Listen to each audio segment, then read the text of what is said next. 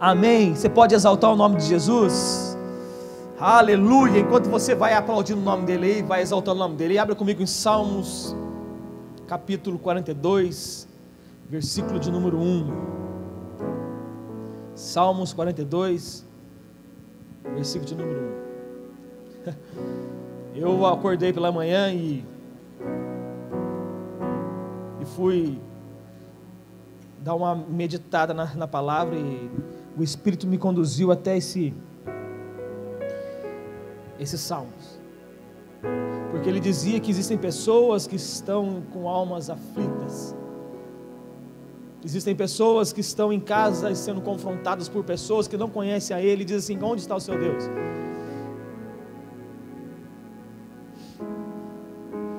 Ele, ele, me dizia que existem pessoas que estão orando, estão buscando Ele, estão passando por dificuldade, passando por luta, passando fome, mas ainda assim eles estão crendo que Ele está no controle de todas as coisas. Mas ao mesmo tempo, enquanto eles estão lutando lutando com guerras espirituais, orando, jejuando, buscando, lutando, existem pessoas se levantando dizendo assim: onde está o seu Deus? Por que você está vivendo isso? Por que você passa por isso? Por que a sua vida está assim? Por que o seu filho está assim? Por que a sua esposa foi embora? Por que o seu esposo foi embora? Ei, meu querido, fica tranquilo, Ele está no controle de todas as coisas. Aleluia. Aleluia. Aleluia. Alabacere, alabacere. Pra que se preocupar se Deus está no controle de tudo? No controle de tudo. Está dizendo assim, ó. Como a corça anseia por águas correntes, a minha alma anseia por ti, ó Deus.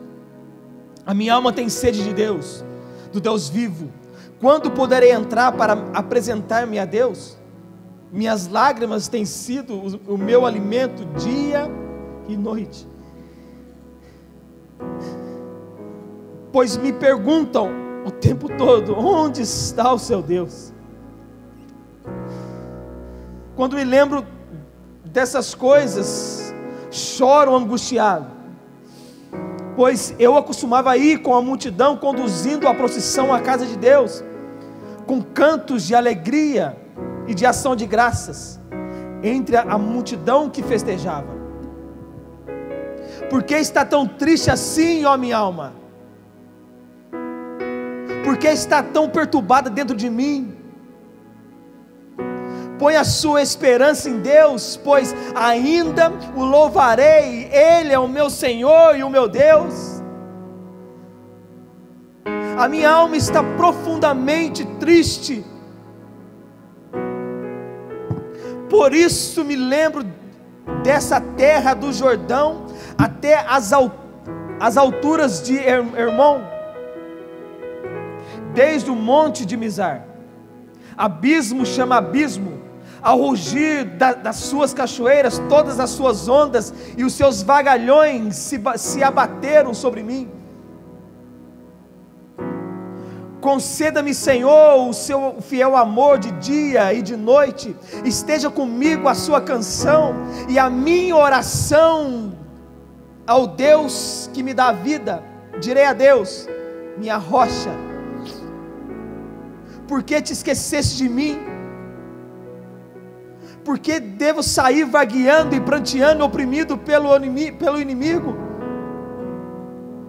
Até os meus ossos sofrem agonia mortal quando os meus adversários zombam de mim.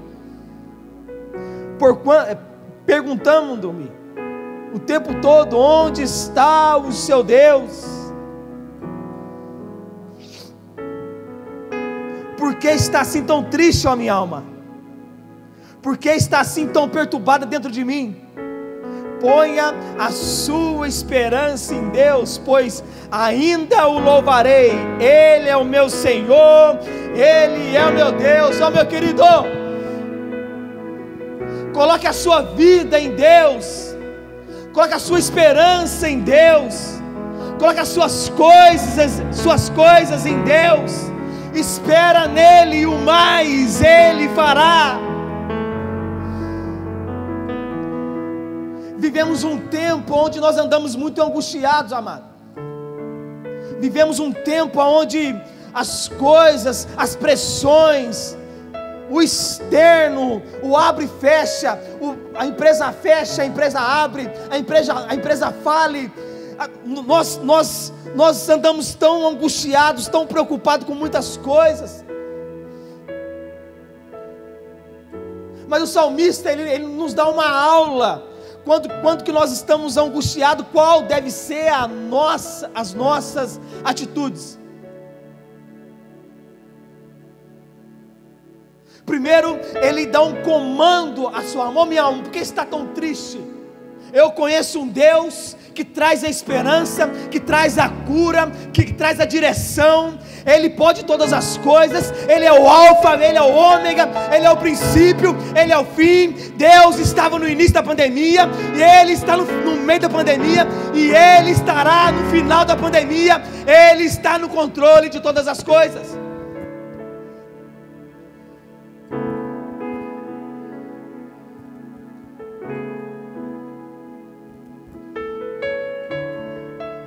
Ele já sabia o que iria acontecer.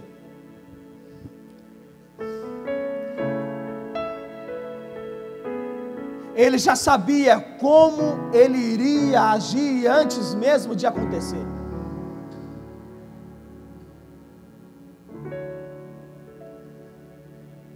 Ele já sabe como vai terminar tudo isso, amado. fica tranquilo. Fica tranquilo. Ele sabe como vai terminar, e se Ele sabe como vai terminar, Ele vai saber as, as coisas, Ele vai saber das coisas que nós precisamos.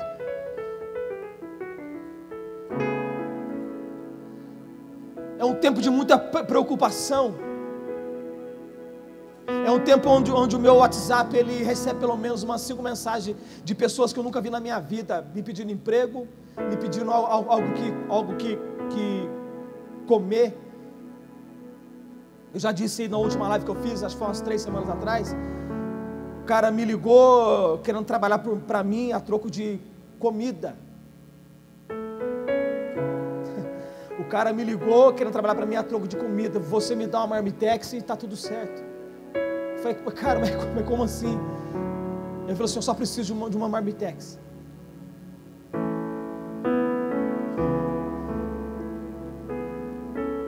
Os tempos são difíceis. Os tempos são complicados.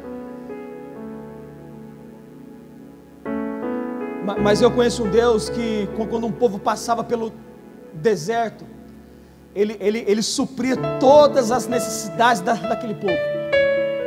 Ele colocava comida quando havia fome, ele colocava água quando havia sede, ele operava milagre quando precisava operar milagre. Ele dava direção quando precisava dar, direção. Ele levantava pessoas quando o povo precisava que algum líder se levantasse. Ei, ei meu querido, Deus vai levantar uma pessoa nesse, nessa semana para suprir a sua necessidade. Deus vai levantar alguém para trazer uma palavra de sabedoria. Deus vai levantar alguém para orar pela sua vida e, e trazer cura emocional, cura física, cura espiritual. Deus vai fazer algo para alguém que vai abrir uma porta para a sua família, em nome de Jesus. Mas dê um comando à sua alma, ei minha alma, porque está assim, porque está triste, porque está preocupada.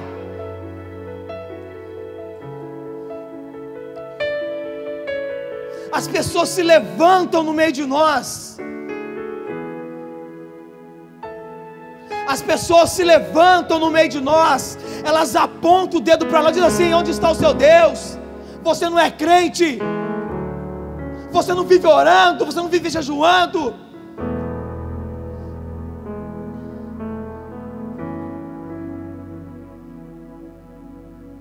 Essas mesmas pessoas que zombam de você, aleluia, aleluia, Essas mesmas pessoas que zombam de você serão as pessoas que bater, vão bater lá na sua casa para pedir alimento espiritual, alimento físico e alimento emocional. Eu fiz um café com Deus, foi na terça-feira, falei sobre José. E José, ele, ele me ensina muito, eu aprendo muito com, com José. As pessoas que zombavam de José, o pai, a mãe, os irmãos, foram as pessoas que, que depois de alguns anos, tiveram que ir atrás de José, mesmo sabendo que não era José, que era José, buscar alimento as pessoas que não acreditavam em José foram as mesmas pessoas que tiveram que atravessar o deserto, chegar até o Egito, se curvar conforme José havia sonhado e falar assim: Eu preciso de alimento. Mas sabe o que é mais lindo de, de, de tudo isso? José falou assim: Fica tranquilo, eu sou José então não foi vocês que me enviaram para cá, Deus me enviou para cá para que houvesse conservação da minha geração. Ei, meu amado, tudo que você está passando, sabe para que, que é? É para ter, é, é para é dar continuidade na sua geração.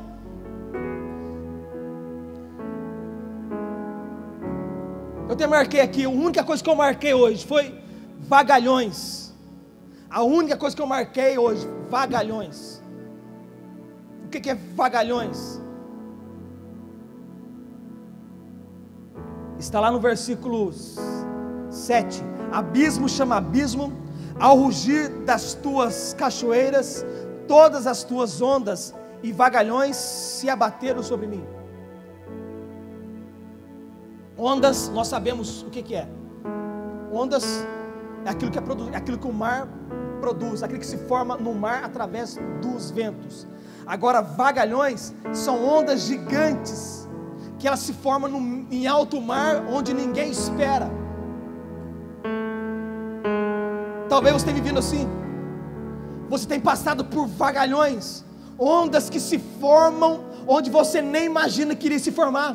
Elas se formam, ela, ela tem de, de, de, tentado derrubar a sua casa, tentado derrubar a sua família, tentado derrubar a sua empresa. Ei, meu amado, deixa eu te falar alguma coisa aqui. Se você formou a sua família na rocha, se você formou a sua família, a sua empresa na rocha, se a sua vida está na rocha, onda nenhuma vai, vai poder destruir aquilo que é firmado, formado na rocha.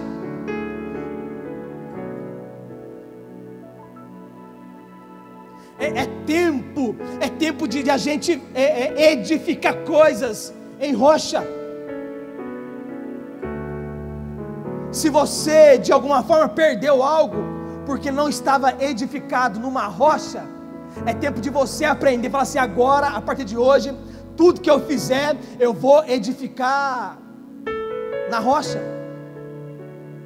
Essa semana eu conversando com um empresário, ele falou para mim assim: pô, cara, mas me ajuda aqui. Como que eu posso passar por essa situação? Eu falei assim: fica tranquilo. Eu disse para ele assim: você está começando agora você está retornando agora. Então, isso que você está passando é normal. É, é normal, é absolutamente normal. Você tem que se preocupar quando daqui a um ano você está passando pelas mesmas coisas. Quer dizer que você não aprendeu com a situação que você está vivendo hoje. E nós, o que nós vivemos hoje, é fruto do que nós vivemos há uns anos atrás, há meses atrás, há décadas atrás. Então, se você edificar suas coisas na rocha a partir de hoje, nada terá o poder para te destruir, amado. Nada terá o poder para te destruir, para te derrubar. A sua família, ela será forte nessa terra. A sua empresa terá propósito nessa terra. O seu emprego, ele, ele, ele vai fazer com que você cresça, com, com que você cresça de uma forma emocional, de uma forma financeira e você vai fazer grandes coisas, pessoas irão te procurar, mas desde que esteja firmado na rocha.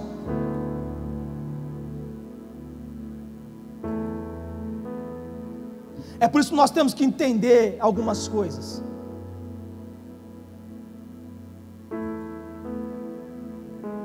É por isso que nós temos que entender o momento que nós estamos.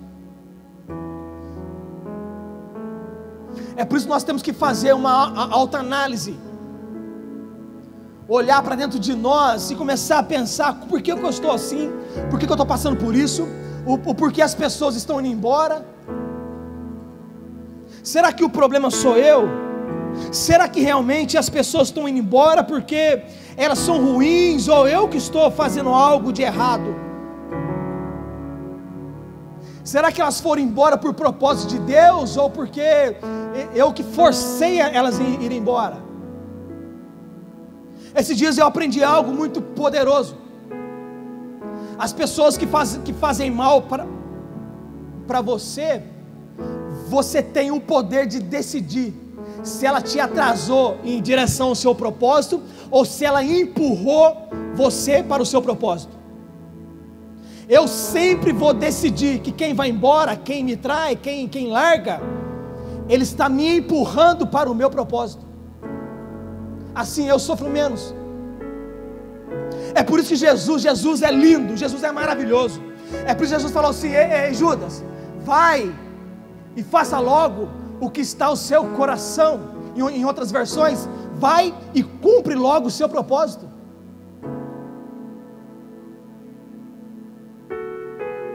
É por isso que, se você for ler os evangelhos, existia um tempo de Jesus, é, é, existiu o tempo exato de Jesus ser preso. Em alguns momentos eles viram, eles iam vir prender Jesus, Jesus de alguma forma sumia, eles nem viam.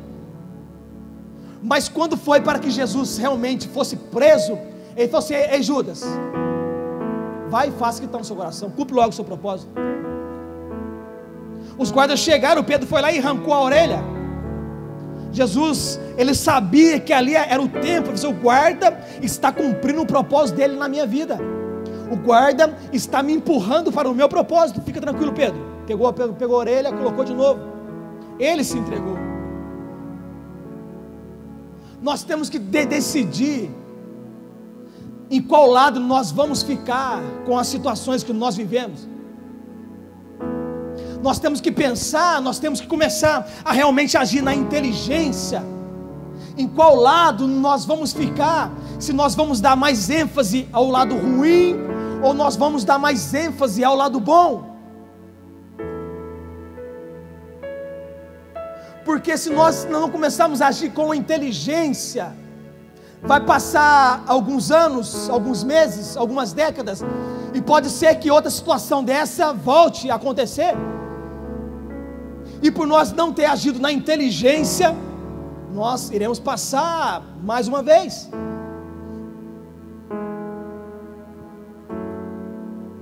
É muito importante com que eu e você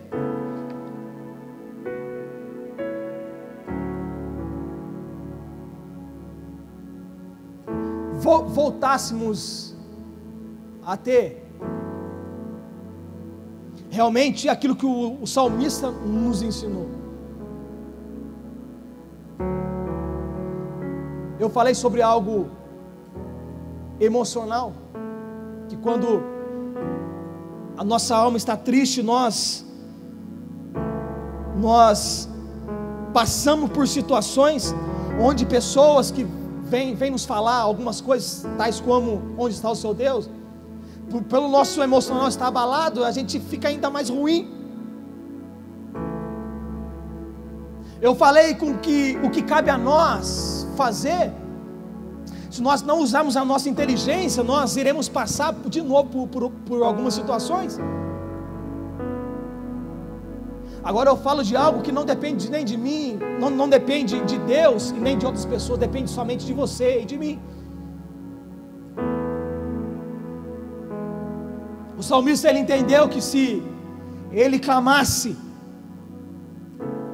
que se ele se colocasse em oração, em jejum, em busca, aquilo que estava dentro dele, apertando ele, tentando matar ele, tentando fazer parar, ele iria trazer esperança.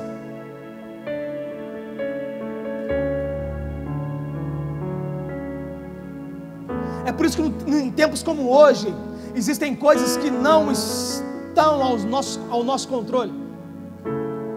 Existem coisas que estão ao nosso controle, mas existem outras coisas que não estão em nosso controle. Nós estamos preocupando com coisas que não está ao nosso controle.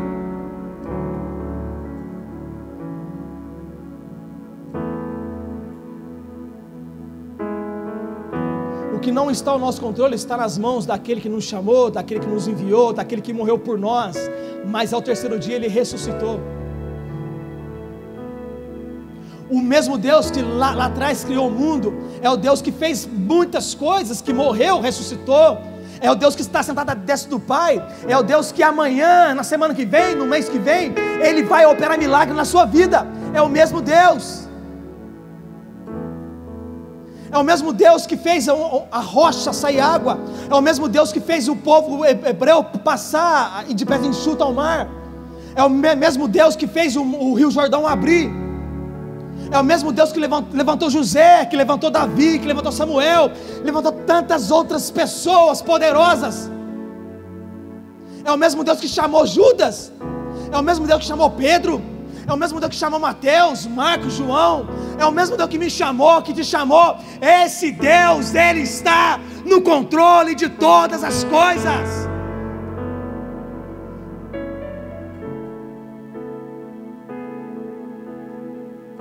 Nós acreditamos que Ele morreu e ressuscitou, amém? Amém? mas nós não acreditamos que Ele pode salvar a nossa família.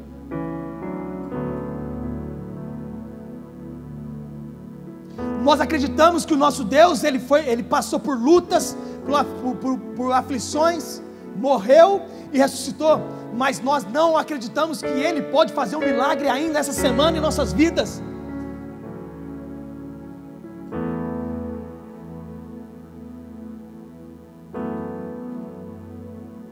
Nós acreditamos em milagres que acontecem na vida dos outros. Nós, nós acreditamos em milagres que a Bíblia relata, mas nós não acreditamos que Ele pode fazer infinitamente mais em nós.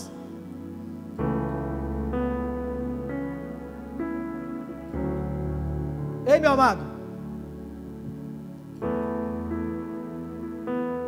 O salmista diz que a vontade dele era voltar para o templo. Eu tenho uma boa notícia para você. Se você está na sua casa, trancado dentro da sua casa, vivendo uma angústia, vivendo todo mundo junto aí, um conta um problema, outro conta outro, outro BO, aí vem outro e conta, a vizinha vem, ela coloca o rosto para fora do muro assim, fala dos problemas dela. Mas assim como o salmista, quando ele, ele, ia para o templo, ele iria para a casa de Deus, aquilo, aquilo de alguma forma era limpo na mente dele, a esperança começava a reinar na vida dele. Ei, amado, nós estamos de portas abertas e te esperando para que você possa realmente entender e viver, não aquilo que é, é não somente entender, mas viver aquilo que o salmista falou. Vem para a casa de Deus, aqui é lugar de esperança, de cura, de transformação, de milagre. Aqui é lugar de direcionamento, aqui é lugar de grandes coisas.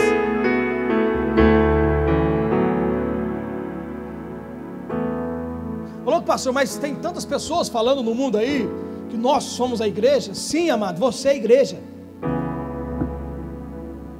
mas nós precisamos da comunhão, nós precisamos do partir do pão, nós precisamos dar orações.